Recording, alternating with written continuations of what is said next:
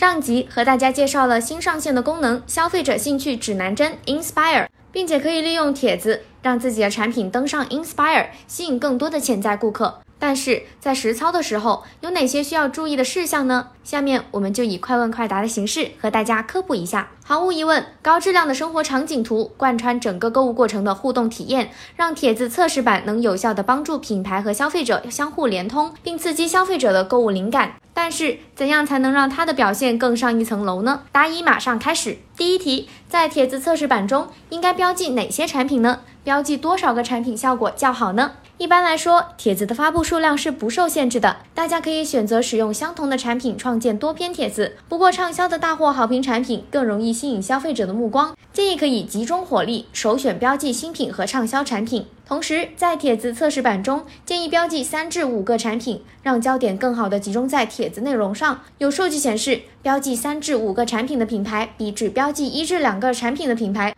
平均能多获得百分之三十七的点击量。第二题，多久发布一次帖子最好呢？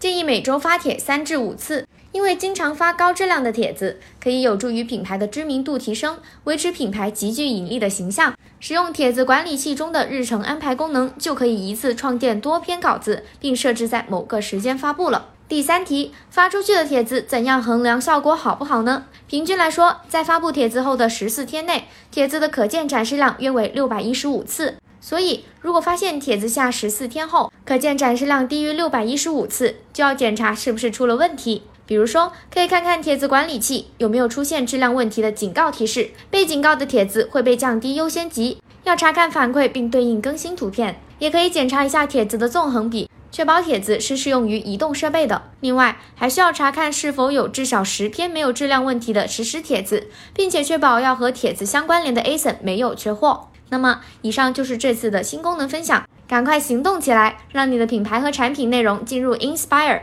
提升消费者购物体验之余，也让产品和品牌有更大的曝光量，触达更多的潜力受众吧。最后，也记得关注我们，下期再见啦！